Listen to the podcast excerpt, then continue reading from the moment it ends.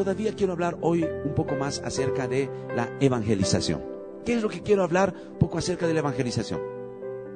Es que ya hemos visto estos días que muchos no predican el Evangelio. Primero, ¿por qué? Porque no entienden quiénes son. Y todos estos días hemos estado mostrando en la palabra que el Señor dice que somos, ¿qué? Ministros de la reconciliación. Que somos ministros competentes, que somos embajadores de Cristo, dice la palabra. Es decir, el Señor nos levantó para ser, ¿qué? Las personas que lleven el mensaje de salvación. No predicamos una religión, no predicamos un cambio de actitud, no predicamos una filosofía humana, predicamos a Cristo, la salvación en Cristo, la obra de Cristo, es el Evangelio de Cristo. Entonces muchos no predican el Evangelio, ¿por qué? Porque ignoran esa verdad. Pero ustedes y toda la iglesia ya entendió a través de la palabra que todos fuimos llamados a qué? A ser ministros del Señor. ¿Cuántos dicen amén a? Dile eso al que está a tu lado. Todos fuimos llamados a ser ministros del Señor. Ministros. Y somos ministros competentes, dice la Biblia. ¿Por qué competentes? Porque no hay nadie mejor que nosotros que pueda hacer esa labor. Los ángeles no pueden hacer esa labor. ¿Por qué no pueden hacer esa labor? Porque no son confiables para esa labor. Pastor, ¿cómo es que no van a ser confiables? Si la Biblia dice que son este, perfectos, que nosotros solo fuimos hechos incluso poco menos que los ángeles, pero los ángeles están delante del Señor, ¿cómo es que no son confiables? No son confiables para esa tarea. ¿Por qué no son confiables? Porque ellos no conocen lo que es ser perdonados. Porque ellos no pecaron. Los que pecaron son demonios ahora. Ellos no conocen la gracia del Señor en función de lo que nosotros conocemos. No éramos nada y ahora somos hijos de Dios. No merecíamos nada y ahora somos herederos de todo. ¿Cuántos están entendiendo? Estamos en el fondo del pecado, ahora dice que estamos sentados en lugares celestiales. Ellos no conocen eso. Tú sí. Tú, tú y yo conocemos esa verdad. Entonces, no hay nadie mejor que nosotros para llevar el Evangelio de Cristo. La segunda cosa por la que este, no predicamos el Evangelio es porque muchos están viviendo una vida de intimidación una vida de condenación. Es decir, el diablo los está intimidando para evangelizar. ¿Cómo es que los está intimidando para evangelizar? Uno de los impedimentos para predicar el Evangelio es la acusación del maligno. La acusación que te dice que no puedes o la acusación que te está diciendo que, ¿cómo vas a predicar el Evangelio después de los errores que cometes? O sea, acabas de renegar, acabas de tener un pensamiento errado. ¿Y con qué autoridad vas a predicar el Evangelio? ¿Eso cómo se llama? Acusación. Entonces muchos no predican el Evangelio por causa de acusación. El diablo les ha hecho creer que para predicar el Evangelio tienes que tener una vida sin errores. Y es un problema serio. Entonces, hoy yo quiero ver con ustedes cómo es que es tan serio ese asunto que hay muchos cristianos que están paralizados por causa de eso. Entonces, el maligno coloca en la mente de las personas, coloca primero qué? Duda, coloca este, falta de fe, coloca acusación. Entonces, cuando nosotros tenemos falta de fe o acusación, o nosotros tenemos dudas, entonces somos paralizados. Dejamos de predicar el Evangelio. Entonces, la primera cosa que quiero ver con ustedes es que este tiempo del que estás ayunando, llorando, hay grandes acontecimientos en el mundo espiritual. ¿Por qué? Porque tú estás levantándote para creer. ¿Cuántos me están entendiendo? Para creer. Yo quiero leerles una historia amplia en la palabra de Dios para que tú puedas ver cómo es que mientras nosotros oramos, cosas acontecen. ¿Por qué estoy hablando de eso? Porque algunos creen que lo que estamos haciendo ahora pareciera que no tiene un efecto. Pareciera que solo es momentáneo, que oramos aquí, que declaramos, que abrimos nuestra boca y nada más. Pero lo que no, tú debes entender es que mientras estás orando, mientras tus ojos se abren para creer, algo está aconteciendo en el mundo espiritual. ¿Cuándo me está entendiendo? Algo grande está aconteciendo en nuestro medio. Y eso acontece en la palabra. Vamos rápidamente todos, vamos a abrir nuestras Biblias ah, en el libro de Hechos, el capítulo 10. Vamos a leer desde el versículo 1 hasta el 48. ¿Está bien? Vamos a leer 48 versículos ahora. Los mesas de sonido me ayudan mientras voy leyendo, van pasando los otros versículos. Vamos a leer toda la historia y después vamos a analizar poco a poco. ¿Está bien? ¿Sí? Vamos juntos entonces. Vamos al libro de Hechos, capítulo 10, desde el versículo 1 al 48. Presten mucha atención a esa historia. Mira lo que dice. Había en Cesarea un hombre llamado Cornelio, centurión de la compañía llamada la italiana. Voy a hacer algunos paréntesis. Este, eh, ¿Por qué se llamaba centurión? Porque este era un soldado romano, soldado romano, y él estaba, tenía a su cargo 100 soldados, por eso era centurión. O sea, era un capitán que tenía 100 soldados en su batallón. ¿Está bien? Entonces era un hombre eh, sustentado por el gobierno romano, era un romano, y, aquí dice que este, este hombre se llamaba Cornelio. Versículo 2. Este hombre dice era piadoso y temeroso de Dios, con toda su casa. ¡Wow! Dile que está a tu lado, este romano se había convertido al Señor. Maravilloso, ¿no? Cuando el Evangelio llega a la vida de las personas, todos son transformados. Maravilloso. Pero yo les decía, yo sé que, yo sé que nuestra nación está enfrentando una crisis increíble. Vamos a orar por nuestra nación. ¿Cuántos dicen amén? Pero a la vez les he dicho que la solución para nuestra nación no es un hombre. La solución para nuestra nación no es un partido político. No tengan esperanza en hombres. ¿Cuál es la solución para nuestra nación? Solo Cristo en la vida de las personas. Cuanto más Cristo llega a la vida de las personas por decenas, por centenas, por millares, la gloria de Dios se manifestará en nuestra nación. La tierra será llena de su gloria, ¿cuándo me está entendiendo? Engendrando hijos e hijas para Dios. Este soldado romano, este soldado romano, eh, si nos tratamos de hacer un poco de especulación, ¿quién habría sido antes? Ciertamente un hombre perverso como romano, como capitán del ejército romano, eran los conquistadores, los judíos, la raza inferior. Así que ciertamente era un hombre déspota, era un hombre con muchas cosas en su vida. Pero la Biblia dice que se tornó un hombre que piadoso, temeroso de Dios. Con toda su casa, eso es maravilloso. Él logró que toda su casa conociera al Señor. Él logró que su esposa, sus hijos conocieran al Señor. Maravilloso. Y que hacía muchas limosnas al pueblo y oraba a Dios siempre. O sea, se había convertido en un hombre dadivoso, se había convertido en un hombre generoso. Es decir, comenzaba a apoyar, ayudar a las personas de su alrededor. Hermano, esa es una consecuencia, no es un objetivo. Puedes decir eso otra vez al que está a tu lado. Esa es una consecuencia, no es un objetivo. O sea, cristianismo no tiene el objetivo de hacer obras de caridad. Cuidado con creer. Algunos creen que eso es lo que debemos hacer. No, esa es una consecuencia. ¿Cuándo me está entendiendo eso? La consecuencia, la vida de las personas. Hoy muchos hacen, este, traen víveres, la canasta familiar, apoyan, oran por las personas. maravilloso. O sea, son consecuencias. No es el objetivo. Pero sigamos allí. Este vio claramente, aquí comienza el asunto. Presten atención a estos detalles. Este vio claramente en una visión cómo a la hora novena del día que un ángel de Dios entraba donde él estaba y le decía, Cornelio, verso 4, él mirándole fijamente y atemorizado dijo, ¿qué es Señor? Y le dijo, tus oraciones y tus limosnas, a esas limosnas, ¿cómo le llamamos nosotros aquí ahora? Ofrenda, está bien, sí. Entonces, tus, oraciones y tus ofrendas han subido para memoria delante. ¿Qué está diciendo otras palabras? Dios no es deudor de nadie todo lo que haces delante de Dios, Él lo tiene en cuenta. ¿Cuándo me están entendiendo? Desde tu tiempo de oración hasta las actitudes que tú tienes. Hay algunos que interpretan esto de las ofrendas no solo como ofrenda a la gente, sino también era participante de la iglesia del Señor. Interesante.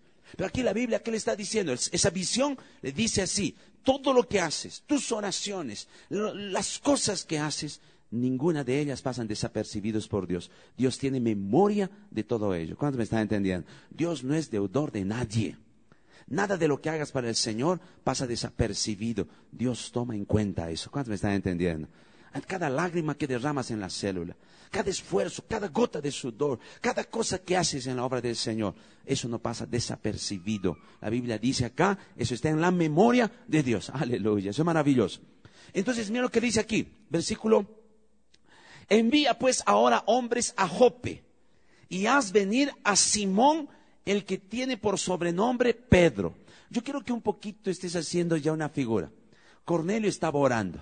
Cornelio estaba clamando. Más adelante vas a saber por qué estaba orando. ¿Está bien? Sí. Estaba orando.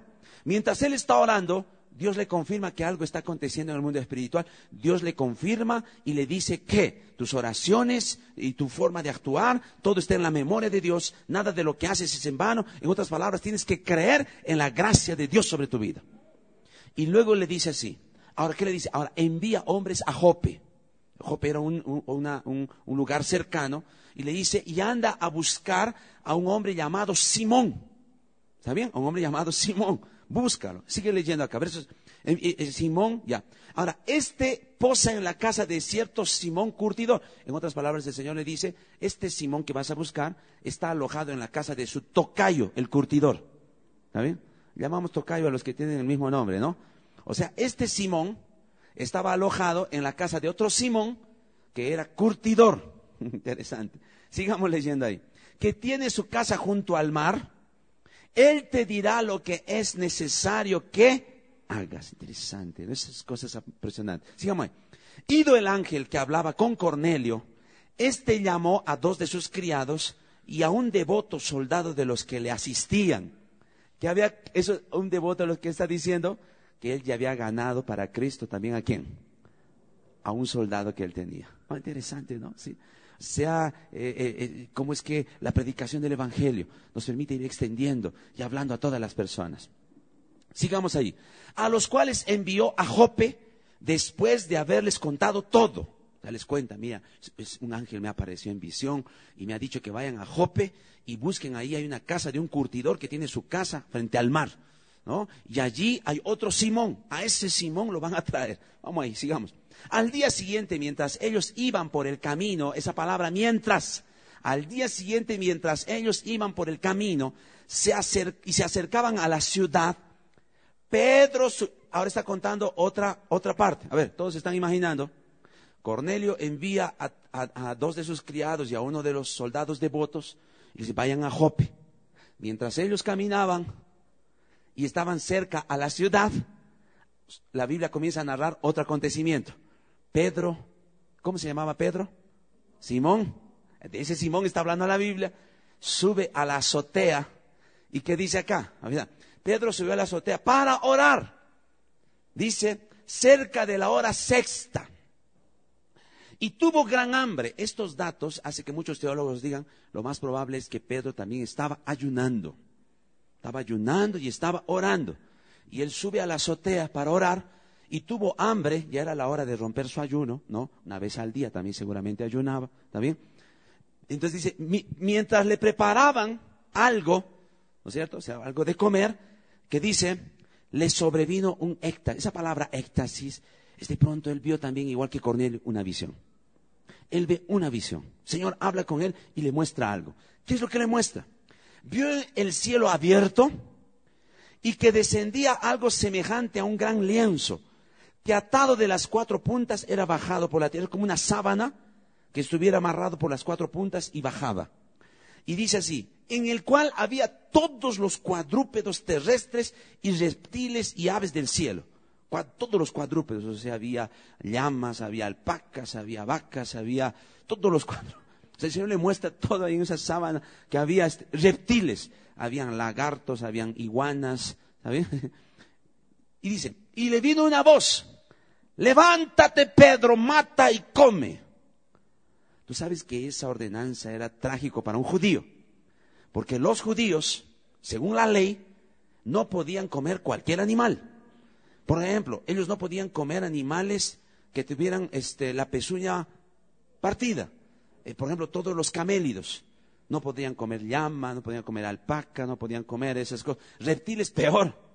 Chancho ya ni hablar. pescado sin escamas, no podían comer.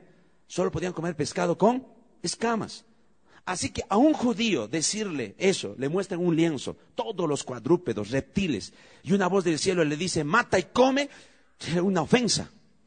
Era una confrontación. ¿Está bien o no? Entonces mira lo que dice. Entonces Pedro le dijo, Señor, no, porque ninguna cosa común e inmunda he comido jamás. Otras palabras, Pedro le dice, yo soy judío. Jamás he comido cosas inmundas. No, Señor, ¿cómo voy a comer eso? Y mira lo que dice la Biblia. Volvió la voz a él por segunda vez. Lo que Dios limpió, no lo llames tú inmundo. Ah, cha, cha. Él dice, yo no puedo comer nada inmundo. ¿Y qué le dice Dios? Lo que yo he limpiado, no lo llames inmundo. ¡Wow! ¡Qué confrontación, ¿no? Sigamos leyendo. Otra vez. Eh, y esto se hizo por tres veces. ¿Estás entendiendo? O sea, por tres veces Simón le dijo, no, yo no he comido nada inmundo en mi vida. Como estás comiendo chancho ahí, alpaca, llama, ¿qué será? Cuy, misericordia. ¿Y qué le dice Dios? lo que yo he limpiado, no lo llames inmundo. Por segunda vez, come. No. Lo que yo he limpiado, no lo llames inmundo. Por tercera vez, no. ¿Estás entendiendo esa lucha interesante, no? Sigamos aquí. Esto se hizo tres veces y aquel lienzo volvió a ser recogido en el cielo. De pronto el lienzo se recoge y se va. Y mientras Pedro estaba perplejo dentro de sí, lo que significaría la visión que había visto, he aquí los hombres que habían sido enviados por Cornelio, los cuales preguntando por la casa de Simón llegaron a la puerta. ¿Están entendiendo los dos acontecimientos que está narrando la Biblia? Cornelio manda a los tres Mientras ellos están caminando, Simón Pedro sube a la azotea, tiene hambre porque lo más probable es que esté ayunando, estaba orando, mientras le preparan una comida, él ve una visión, el lienzo con todos los animales y una voz le dice, mate y come, él se niega, mate y come, mate y come, al final el Señor le dice, lo que yo limpié no lo llames tú inmundo. Mientras eso acontece y el lienzo sube, él de pronto queda perplejo y dice, ¿qué es eso que Dios me quiere mostrar? En ese momento, la Biblia dice que llegan los hombres justo a la casa que estaban buscando. Interesante esos acontecimientos, ¿no? Vamos allí. Y llamando preguntaron si moraba allí un Simón que tenía por sobrenombre Pedro. Wow. Vamos ahí. Y mientras Pedro pensaba en la visión, ¿están entendiendo? Está en la azotea. Los otros ya llegaron. Están preguntando si acá hay un Simón alojado que se llama Pedro. Él estaba diciendo, ¿qué será eso que Dios me mostró? ¿Qué será? ¿Qué será? Dice acá, le dijo el Espíritu, he aquí tres hombres te buscan. Levántate pues y desciende y no dudes de ir con ellos, porque no te están secuestrando para sacarte los riñones, sino yo los he enviado. Así dice, ¿no? Otras palabras le dice, no tengas temor, no dudes. Esos hombres yo los he enviado, ve con ellos. ¿Está bien o no? Interesante esos acontecimientos. Hasta aquí es fascinante lo que está aconteciendo. Sigamos leyendo, vamos aquí. Entonces Pedro descendiendo a donde estaban los hombres que fueron enviados por Cornelio, les dijo, he aquí yo soy el que ustedes buscan. ¿Cuál es la causa por la que habéis venido? Esos, acontecimientos sobrenaturales, ¿no? Recuerden que los tres, antes de salir, la Biblia dice que Cornelio les contó todo. O sea, les dijo, he visto una visión, Dios me dijo que busque una casa de un tal Pedro, donde he alojado otro Pedro, otro Simón llamado Pedro, y búsquenlo. Y de pronto este abre y dice, sí, yo soy a quien están buscando. Esos acontecimientos deben ser maravillosos, ¿no? Cada vez que tú ves la gracia de Dios manifestándose, cada vez que acontecen cosas como estas, solo es para llenarnos de alegría y de gozo. Sigamos todavía leyendo. ¿Está bien? Sí. Entonces ellos le dijeron, Cornelio el centurión, varón justo, temeroso de Dios, y quien tiene buen testimonio en toda la nación de los judíos, ha recibido instrucciones de un santo ángel de hacerle, hacerte venir a su casa para oír tus palabras. Sigamos leyendo. Entonces, haciéndoles entrar, los hospedó y al día siguiente levantándose se fue con ellos y le acompañaron algunos de los hermanos de Jope, o sea, no fueron solo ellos, algunos hermanos también dijeron, vamos, vamos a ver lo que Dios está haciendo. Sigamos ahí. Al otro día entraron en Cesarea y Cornelio los estaba esperando habiendo convocado a sus parientes y amigos más íntimos. O sea, ¿sabes qué hizo este Cornelio? Recibió una tarjetita verde como la que tú has recibido y anotó los nombres de sus parientes y amigos más íntimos. Y la Biblia nos va a mostrar más adelante que se puso a orar por ellos. Estoy contextualizando, ¿ya? Es decir, él invitó a sus parientes y amigos más cercanos, él los reunió. Por eso es que yo quiero decirte una cosa. Estamos orando para que cada uno sea activado para el evangelismo personal. Pero también hay formas de hacer evangelismo. Es como convocando a los parientes, amigos, a lo que los líderes hacen, eventos puente. ¿Cuántos me están entendiendo? También es otra forma de predicar. Dile al que está a tu lado, también otra forma de predicar el evangelio, a través de los eventos puente. Donde reunimos a los amigos, a los parientes más cercanos, hacemos una canchita, una tortita, no sé qué, y predicamos el evangelio. Cornelio invitó a sus amigos más cercanos, a sus parientes más cercanos. ¿Por qué la Biblia dice a sus amigos más íntimos, parientes más cercanos? Porque es el círculo. ¿Recuerdan que hemos hablado antes? Es decir, hay personas que son allegadas a nosotros, que nos rodean. Yo no puedo ir a predicar el Evangelio a tus amigos, no sé. Eres tú quien comienzas. Esos parientes y amigos ya habían sido motivados. ¿Para qué? Para poder escuchar de ese llamado Simón Pedro. Entonces sigamos aquí. Cuando Pedro entró, salió Cornelio a recibirle y postrándose a sus pies adoró. Esto es clave. De pronto Cornelio sale, él sabía que Pedro era un hombre santo, él sabía que Dios le había revelado que ese hombre era un hombre este, eh, eh, que estaba en la voluntad de Dios, solo que él se equivocó. Él creyó que ese hombre era especial, él creyó que ese hombre era alguien que tenía una unción especial. Así que cuando lo vio, Coró se postró y comenzó a adorar. Problema serio de la religión tradicional de hoy. Creer que los hombres que Dios levantó tienen alguna unción especial.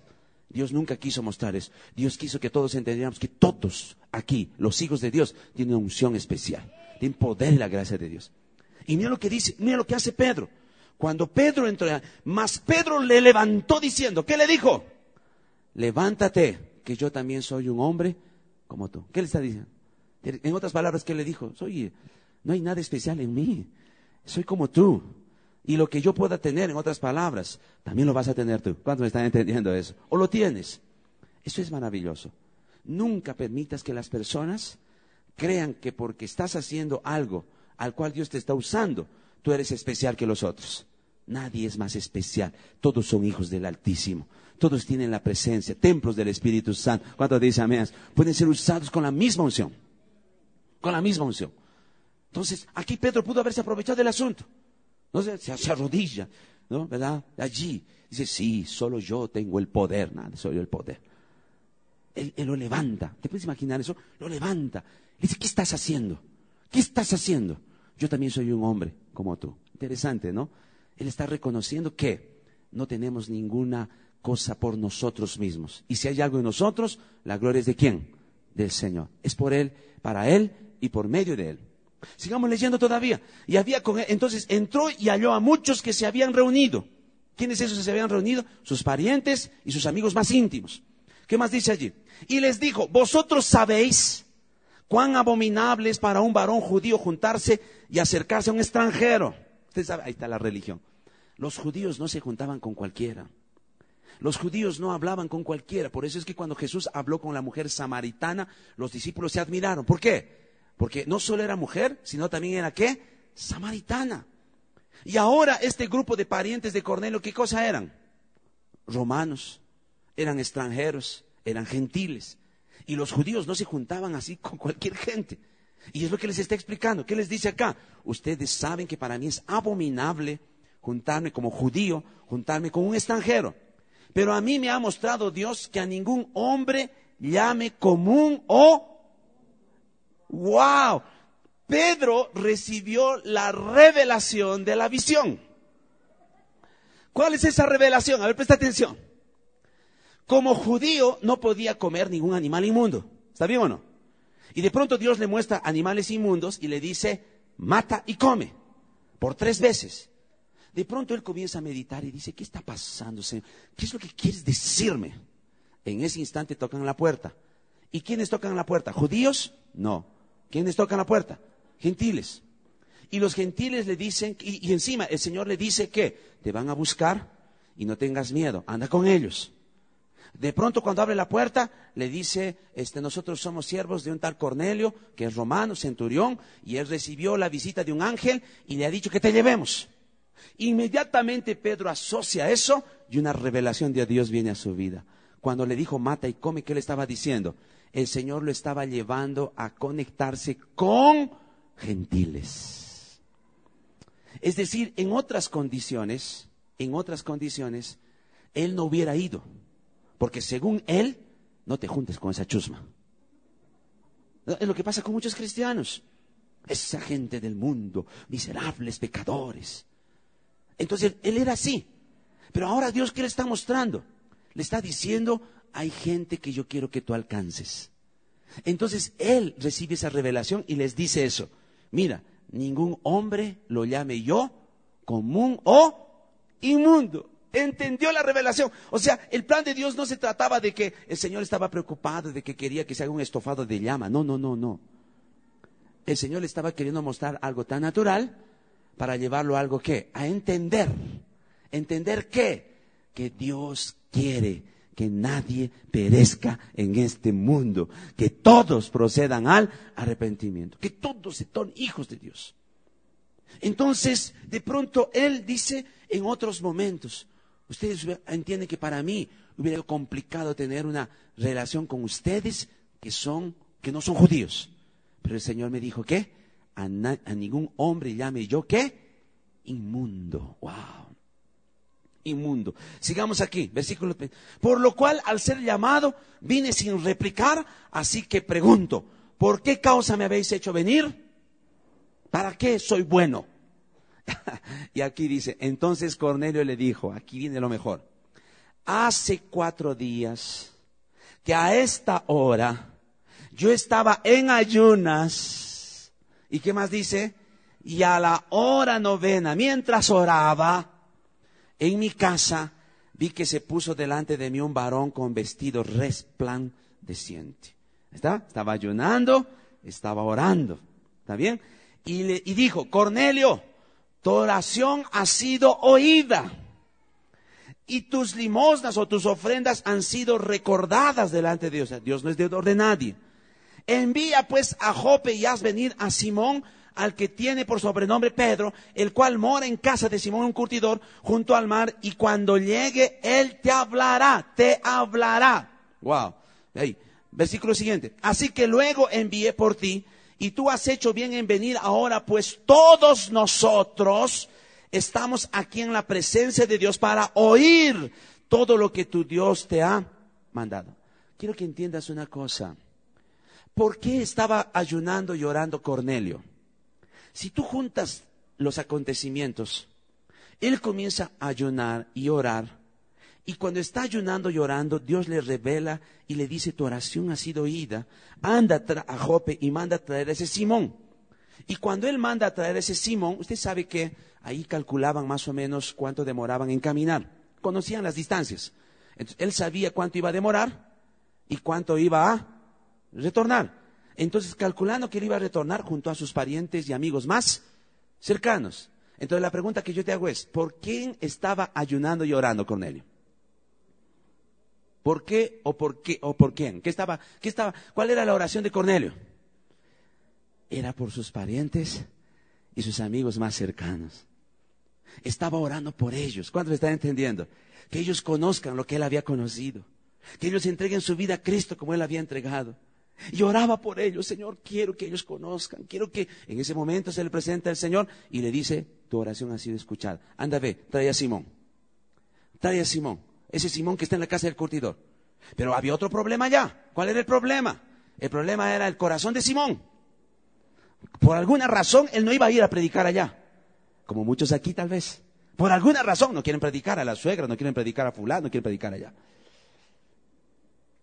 ¿Pero qué? También estaba orando y ayunando. Y mientras él oraba y ayunaba, Dios le trae una revelación. Le trae un creer, le, abre los ojos para creer. ¿Vas está entendiendo? Para creer. Y le dice, Simón, no puedes llamar inmundos. Voy a llevarte, en otras palabras digo así, voy a llevarte a gente que para ti son inmundos. Pero tienes que entender que no son inmundos, yo los amo. Y Dios cambia su corazón. Y cuando Él va, allí estaba la gente. ¿Estás entendiendo? Mientras ayunamos y oramos, algo está aconteciendo. Dios está alineando circunstancias y recursos. Dios está organizando eventos. ¿Cuántos están entendiendo eso? Por eso oramos por cada persona, clamando, declarando. Porque mientras estamos haciendo eso, alguna cosa está aconteciendo en el mundo espiritual que tú no ves. Dios está alineando momentos. Dios está preparando corazones. Dios está abriendo puertas para oportunidades. ¿Cuántos me están entendiendo eso? Dile que está a tu lado, tienes que creer en lo que Dios está haciendo. Tienes que creer en lo que Dios está haciendo. A, mí me impresiona esta historia. Esta es una de las historias fascinantes para mí en el libro de los Hechos cuando tiene que ver con la conversión de personas. ¿Cómo es que Dios va alineando las cosas? Y mira lo que dice la Biblia, sigamos leyendo. Así que le envié por ti, vamos. Entonces Pedro, abriendo la boca, dijo, en verdad comprendo que Dios no hace acepción de personas. Todos han sido bendecidos. La gente que escuchó del Evangelio fue bendecida. El, propio apóstol Pedro también fue bendecido. ¿Por qué fue bendecido? Porque vio la gloria de Dios. Paradigmas fueron rotas en él. Él creía que la salvación era solo para judíos. Y ese día fue bendecido. Dios le mostró que su amor era más grande. Cada vez que tú prediques el Evangelio, también serás bendecido. No solo la persona que recibe a Cristo será bendecida, tú serás bendecido. Tu fe va a crecer más. ¿Cuánto dice mí a eso? Serás levantado a experimentar cosas mayores. Maravilloso. Sigamos leyendo aquí. Sino que en toda la nación se agrada del que le teme y hace justicia. Dios envió mensaje, dice, a los hijos de Israel, anunciando el Evangelio de la paz por medio de Jesucristo. Este es el Señor de todos. Ahí ya Pedro está predicando. Ya está hablando de Jesucristo. Vosotros sabéis lo que se divulgó por toda Judea, comenzando desde Galilea, después del bautismo que predicó Juan, sigamos allí, como Dios ungió con el Espíritu Santo y con poder a Jesús de Nazaret, y cómo éste anduvo haciendo bienes, sanando a todos los oprimidos por el diablo, porque Dios estaba con él, está predicando el Evangelio. Y nosotros somos testigos de todas las cosas que Jesús hizo en la tierra, en Judea y en Jerusalén, a quien mataron colgándole un madero, wow. Dice, a este levantó Dios al tercer día e hizo que se manifestase, gloria a Dios. Dice, no a todo, dice acá, no a todo el pueblo, sino a los testigos que Dios había ordenado de antemano y a nosotros que comimos y bebimos con Él después que resucitó de los muertos. Dice, y nos mandó que predicásemos al pueblo, que diésemos testimonio que Él es Dios, que Dios ha puesto por juez de vivos y muertos. De este dan testimonio todos los profetas, que todos los que en él creyeran recibirán perdón de pecados por su nombre. Dile que está les está predicando el Evangelio. Está usando su celular, su lapicero, esas cositas. ¿Están entendiendo? Está haciendo una predicación, él está hablando de lo que Jesús hizo. Aquí está todo lo que ustedes están diciendo, lo que han aprendido, ¿no? Aprendido allí la A, la B, la C, la D, la E, la F, eso está aquí. Él está predicando eso. Mientras aún hablaba Pedro estas palabras, el Espíritu Santo cayó sobre todos los que oían el discurso. El obrar de Dios siempre va a ser sobrenatural. Y los fieles de la circuncisión que habían venido con Pedro se quedaron atónitos de que también sobre los gentiles se derramara el don del Espíritu Santo. ¿Recuerdas que la Biblia dice que junto con Pedro le acompañaron otros hermanos de Jope, solo que había un problema con ellos. Ellos estaban entendiendo lo que pasaba.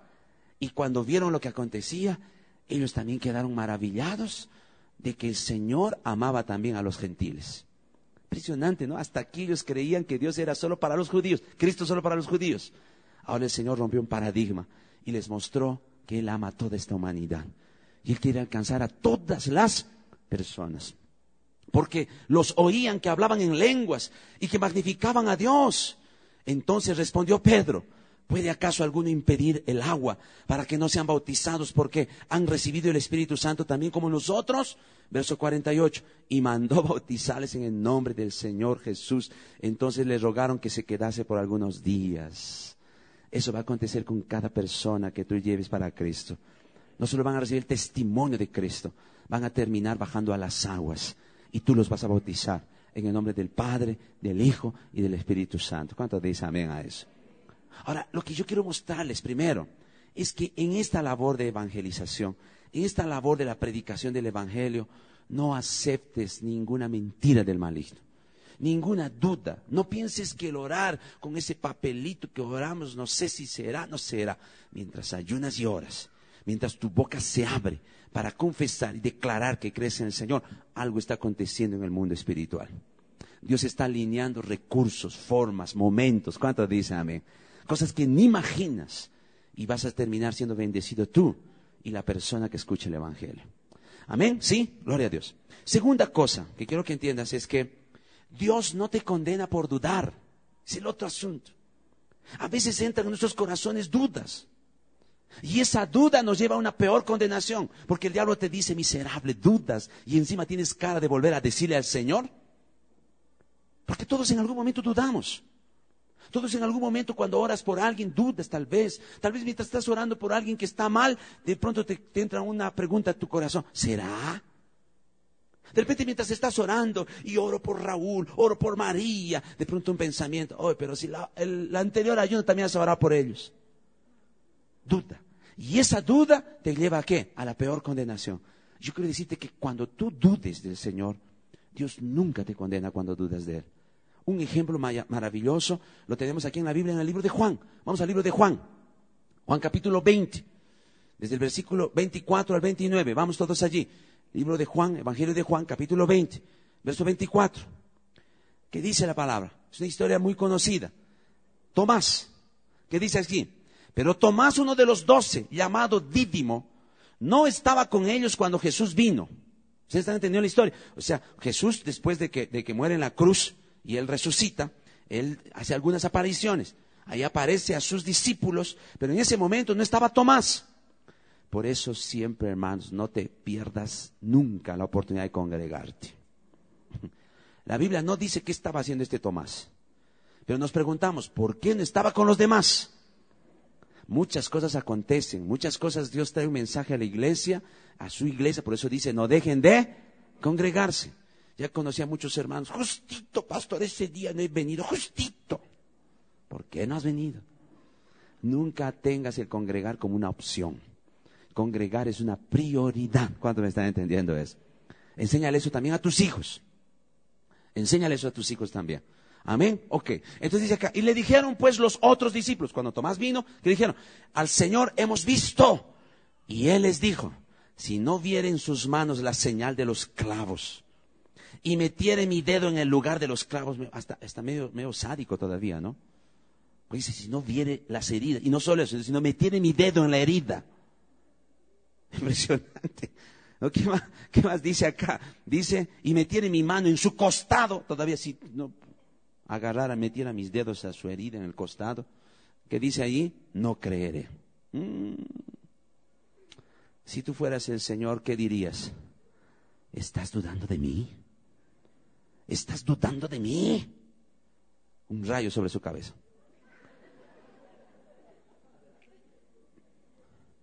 ¿Sabes? Una de las mayores condenaciones del diablo en la mente de muchos creyentes es su propia duda. Cuando un creyente duda, lo que viene después es la acusación del maligno. Has dudado, Dios ya no te va a escuchar. Has porque has dudado ya no va a acontecer. Porque has dudado ya no va a suceder. Y como no sucede, peor condenación. Comienzas a vivir porque he dudado, yo soy el culpable. Si no hubiera dudado Dios, tal vez hubiera sanado. Si no hubiera dudado, tal vez ese día justo, no sé qué me ha pasado, he dudado por, por dudar. Peor si le, confiesas eso a alguien que es inmaduro también. Ahora te va a mirar, por tu culpa, tú has dudado. O sea, cuanto más, o sea, la propia duda es usada por el maligno para qué? Para condenar. ¿Cuál es la actitud del Señor Jesús? Nota, el Señor Jesús no lo condena.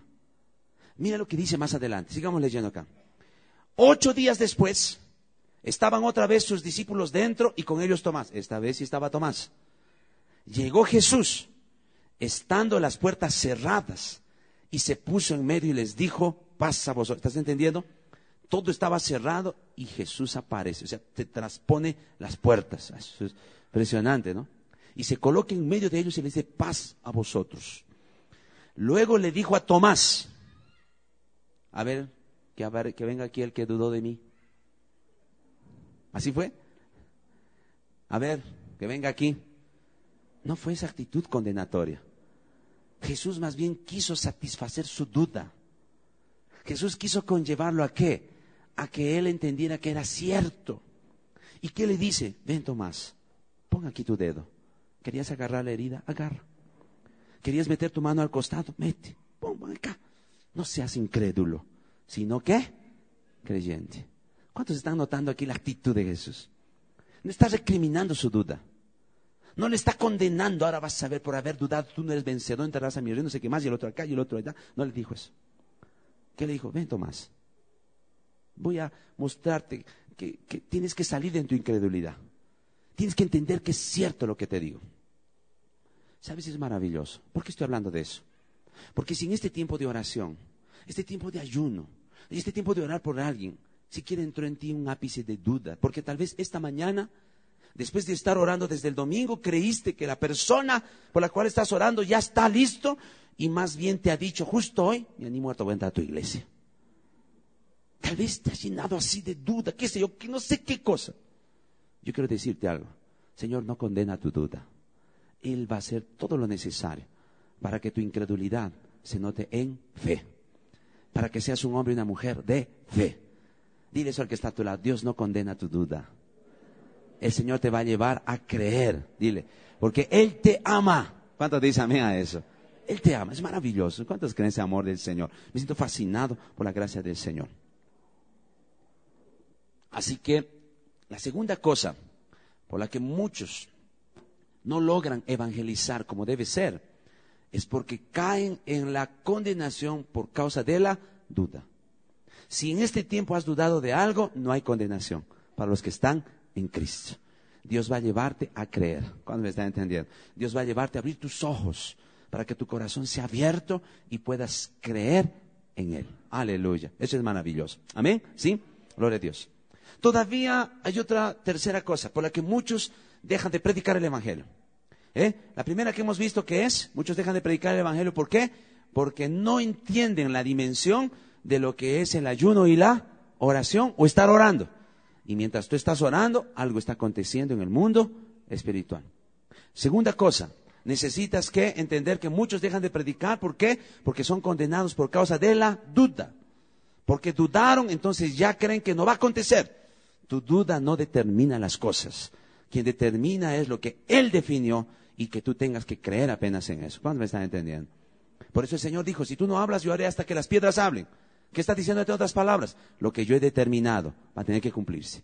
Y si tú no crees, Señor no te condena, Él te va a llevar a creer. Amén. ¿Sí? ¿Te imaginas? ¿Te imaginas que un día dudes y tú no hables y mientras estás caminando veas una piedra hablando?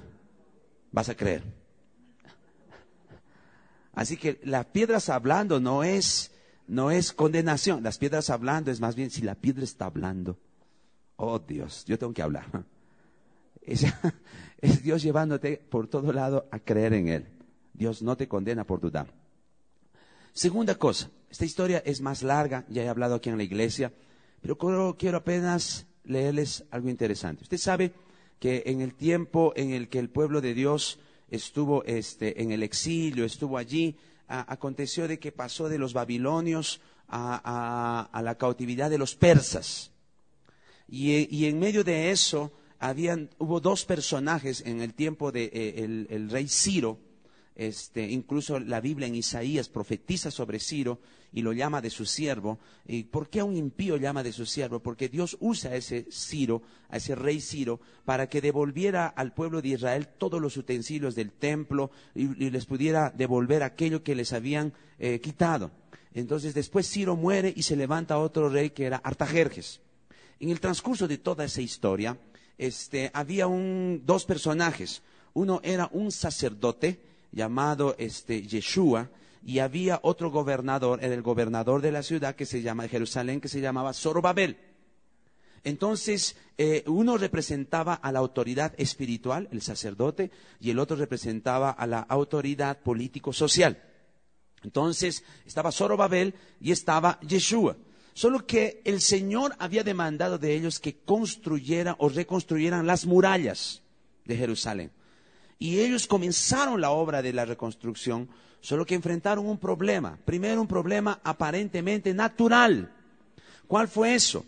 Es que la propia gente se levantó para intimidar.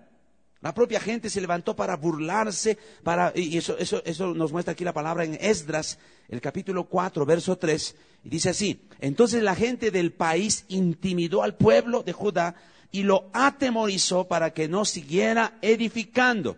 ¿Cuántos están entendiendo eso? Es decir, o sea, este, toda la gente comenzó a, hablar mal de ellos, a intimidarlos y para que dejen de construir las murallas. Todavía más adelante vemos otra historia. Vamos a Esdras capítulo 4, versos 23 y 24. ¿Qué es lo que hacen? No solo los intimidan, sino comienzan a calumniarlos. Comienzan a calumniarlos. Y llevan esa calumnia ante, el rey Artajerjes. Y miren lo que dice aquí. ¿eh? Cuando la copia de la carta del rey Atajerjes fue leída delante de Reún y Sinsaí, el secretario de sus compañeros, salieron apresuradamente hacia Jerusalén, donde estaban los judíos, y les hicieron cesar los trabajos, utilizando la fuerza, la violencia. Así se detuvo la obra de la casa de Dios que estaba en Jerusalén, la cual quedó suspendida hasta el segundo año del reinado de Darío, rey de Persia. O sea, ¿sabes cuántos años se paraliza la construcción? Quince años. 15 años paralizada la obra. Aparentemente es algo natural. O sea, aparentemente el pueblo los intimidó, los calumniaron, aparentemente. Pero Dios nos quiere mostrar que detrás de cosas naturales están aconteciendo cosas espirituales. ¿Qué es lo que Dios nos quiere mostrar? Vamos rápidamente, todos abrir nuestras Biblias aquí. Yo voy a ir rápidamente al mensaje que le trae el profeta a Zorobabel. Por el tiempo ya no voy a hablar estos detalles, algún, en otro culto vamos a detallar. Y no voy a hablar el mensaje, básicamente al gobernador, el profeta trae un mensaje y al sacerdote. Entonces, primero, vamos aquí a Zacarías capítulo 3, versículo 1 al 5. Zacarías es un profeta que es levantado en ese momento para traer un mensaje a qué? Al sacerdote y al gobernador. Aparentemente que hemos visto que habían paralizado la obra por 15 años por algo natural. Pero ahora miren esta realidad. Por favor, presten mucha atención. Vamos a leer. Luego me mostró al sumo sacerdote Josué. O sea, el, profeta está diciendo lo que Dios le mostró. Y me mostró al sacerdote Josué, el cual estaba delante del ángel de Jehová, mientras el Satán, o sea, Satanás, estaba a su mano derecha para acusarlo. Entonces dijo Jehová a Satán, Jehová te reprenda, Satán. Jehová que ha escogido a Jerusalén te reprenda. ¿No es este un tizón arrebatado del incendio? Josué estaba cubierto de vestiduras viles. Permanecía en pie delante del ángel, habló el ángel y ordenó a los que estaban delante de él, quítenle esas vestiduras viles. Y a él le dijo, mira que he quitado de ti tu pecado y te he hecho vestir con ropas de gala. Después le dijo, pónganle un turbante limpio sobre su cabeza. Y pusieron un turbante limpio sobre su cabeza y lo vistieron de gala y el ángel de Jehová seguía en pie. A ver, a ver, a ver.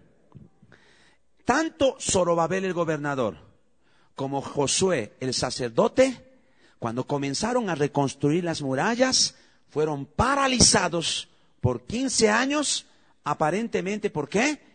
Por la intimidación del pueblo y las calumnias ante Atajerjes. Pero ahora Dios está mostrando la realidad espiritual.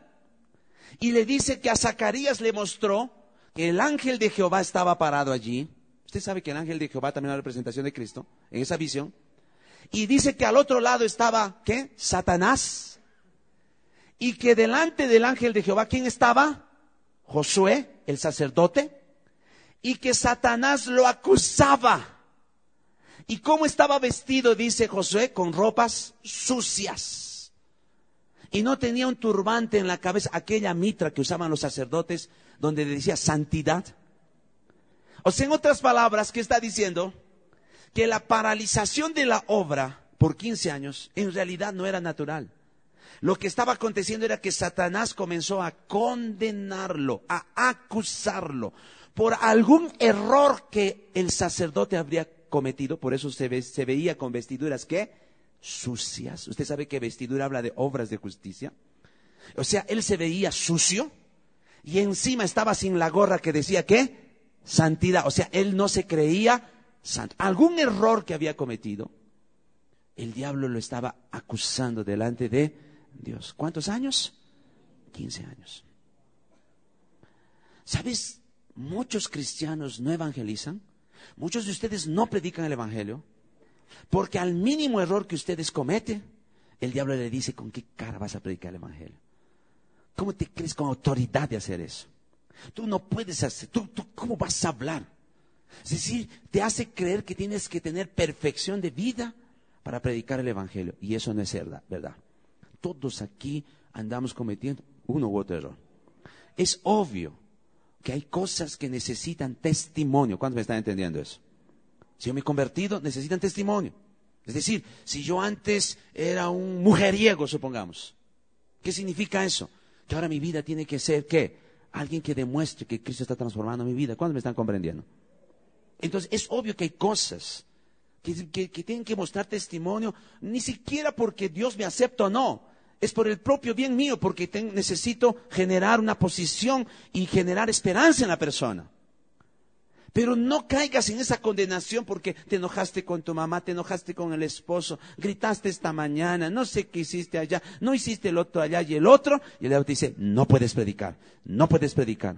¿Cuántos fueron paralizados por años? ¿Cuántos fueron paralizados por meses? Y por causa de eso no hacen la obra del Señor, no predican el Evangelio. Entonces hoy tienes que librarte de toda condenación, de toda acusación, para decirle, Señor, aun cuando cometeré un error, tu unción sigue conmigo, porque voy a predicar el Evangelio de Cristo. Voy a predicar la palabra del Señor. ¿Cuándo me están entendiendo eso? El error que haya podido cometer, el mal carácter que he tenido, no me limita. Yo tengo tu venia, tengo tu autoridad, tengo tu poder para predicar el Evangelio de Cristo. ¿Cuánto dice amén a eso? No dejes que el diablo te intimide. A veces creemos que son acontecimientos naturales. A veces crees que son circunstancias. Lo que está pasando detrás, que es acusación y condenación. ¿Sabes cuál fue el mensaje que el, Señor le trajo ahora a Zacarías? A Zacarías el Señor le dice así. Vamos rápidamente a Zacarías capítulo 4, versos 6 al 7. ¿Qué le dice? Le dice así. Él continuó y me dijo, esta es la palabra de Jehová a Zorobabel. Recuerden que la otra palabra fue para quién? Para el sacerdote. Y esto es para Zorobabel. Y mire lo que le dice aquí. No por fuerza ni poder, sino por mi espíritu, dice el Señor de los ejércitos. ¿Quién eres tú, gran monte? Dice aquí, ante Zorobabel serás una llanura, porque él colocará la piedra del remate en medio de aclamaciones. Hágale gracia y gracia para ella. En otras palabras, ¿sabes qué le dijo Dios al, al gobernador? Tú vas a colocar la última piedra en la reconstrucción de las murallas y ese día vas a gritar gracia sobre gracia. ¿Por qué le dice eso? Porque al ser gobernador, él creía que la única manera de reconstruir las murallas era con dinero, con recursos y con ejércitos. No había otra cosa. Entonces, como no tenía dinero y no tenía recursos y no tenía ejércitos, durante 15 años, ¿qué le decía el diablo? No puedes hacer nada. No puedes hacer nada. Y entonces el mensaje de Dios que fue, no es con espada ni con ejército, sino con qué? Con mi espíritu. ¿Sabes? Hay otro tipo de condenación en la vida de muchos. ¿Por qué es que no podemos predicar el Evangelio? Porque crees que solo puede predicar el Evangelio el que habla bonito, el que predica lindo, el que es carismático. En cambio yo, yo no tengo nada de esas cosas. ¿Cuántos años el diablo está paralizado por eso? ¿Y qué te dice el Señor ahora? No es con espada ni con ejército. No es con el hablar bonito. Es con mi espíritu, te dice el Señor. Y ese espíritu fue derramado sobre tu vida. ¿Cuántos dicen a a eso? La unción de Dios sobre tu vida. Entonces, ¿qué debemos hacer? Librarnos de toda condenación. Librarnos de toda atadura. ¿Qué dice la Biblia cuando, cuando eh, el ángel de Jehová estaba en la visión y ahí estaba Josué? Que dice, ordenó que le pongan qué? Vestido de gala. En otras palabras, Dios le dijo, tú te ves sucio, yo te veo limpio. Póngale un vestido nuevo. En otras palabras, Dios dijo, tú te crees que no eres santo, tú para mí eres santo. Póngale esa gorra que dice santidad. No es como tú te ves, es como Dios te ve. No es como crees tú que vas a hacer, es lo que liberó sobre ti, poder y autoridad. ¿Cuántos me están entendiendo eso? Necesitamos ir a predicar el Evangelio con la autoridad del Señor. Necesitamos ir a predicar el Evangelio creyendo que Dios está haciendo grandes cosas. Que el Señor está obrando en lo sobrenatural. Ninguna conversión es natural. ¿Cuántos estuvieron el domingo y escucharon la predicación? ¿Cuántos entendieron que ¿Cuál fue la mayor obra de Abraham en el tercer intento de Dios? ¿Cuál? Tener un hijo. ¿Pero qué hizo él para tener un hijo? Nada. Eso fue, ¿qué? Sobrenatural. El engendrar hijos e hijas para Dios es sobrenatural. No es en tus fuerzas. Son milagros de Dios. Y Dios te llamó a ti y a mí para engendrar ese milagro por la fe. Por eso oramos por ellos. ¿Cuántos me están entendiendo? Motiva a la gente que está a tu alrededor a creer en esa verdad llévalos a creer en esa verdad. No es una cuestión mística. Pastor, el otro día he visto a un hermano, había estado orando con su lista vacía.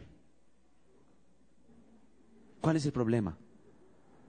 ¿Cuál es el problema? Porque mientras ese, ese cartón les recuerda que está orando por, por, por Juanita. Solo está orando por Juanita.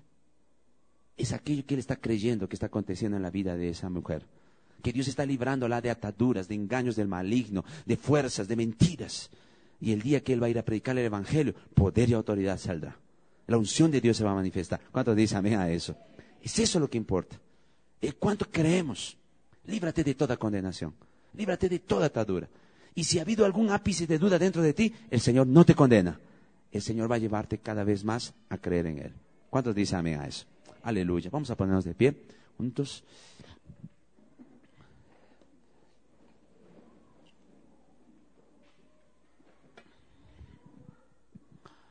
No sé cuántos de ustedes han sido impelidos por el maligno para predicar el Evangelio, porque cayeron en condenación, cayeron en juicio del maligno, que les dijo que no podías, que no hablabas, que no estabas capacitado, que no estabas preparado, que por tu duda no iba a acontecer, no sé cuántas cosas.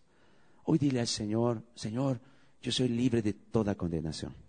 La Biblia dice que los que están en Cristo, para los que están en Cristo no hay ninguna condenación. ¿Por qué? Porque Dios está con nosotros.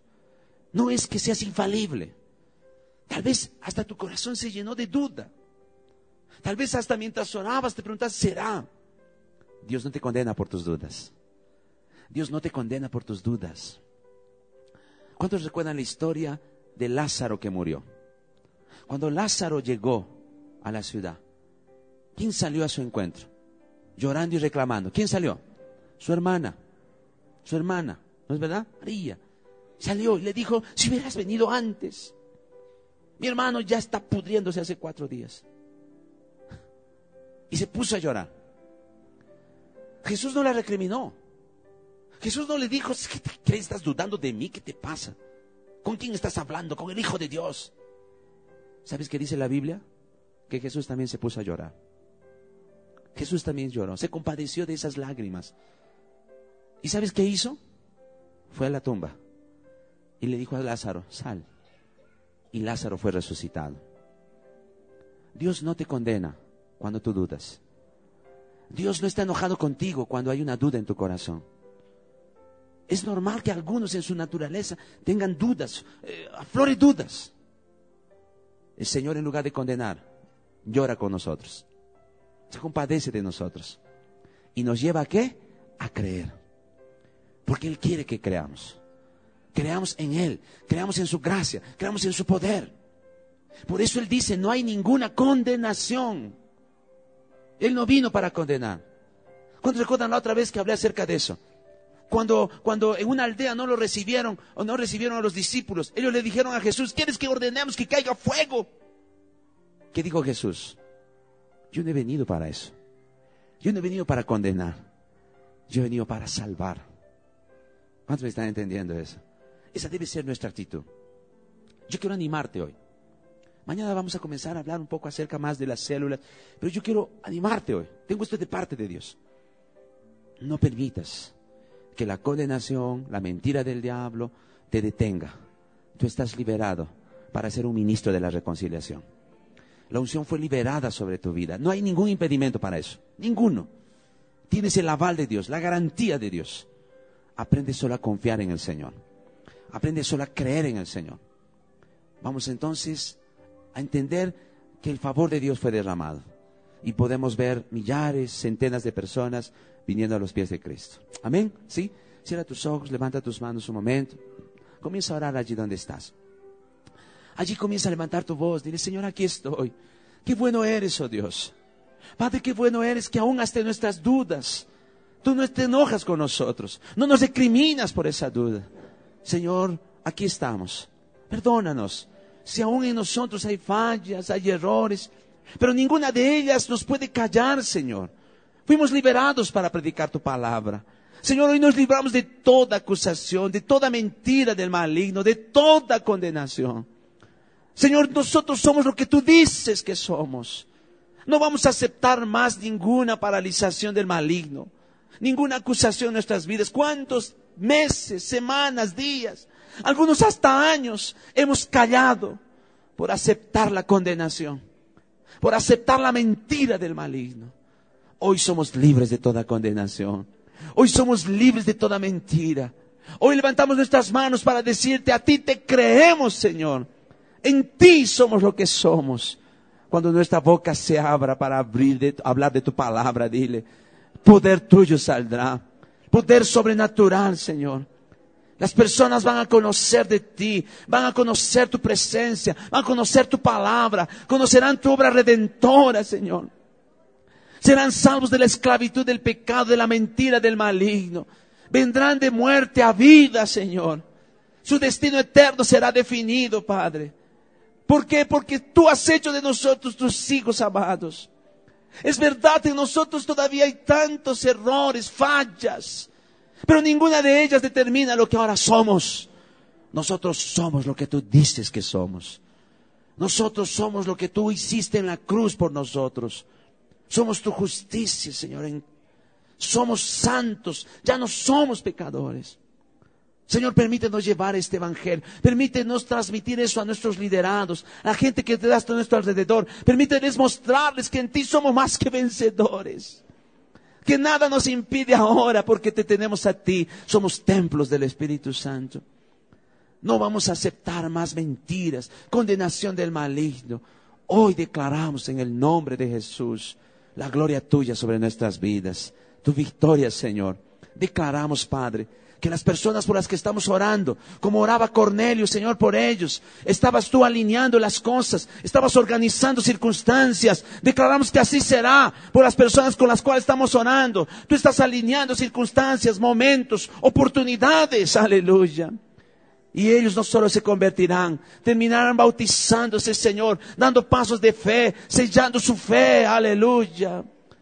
Declaramos esto sobre toda mentira del maligno declaramos que una generación entera será conquistada para ti, Señor, en el nombre de Jesús.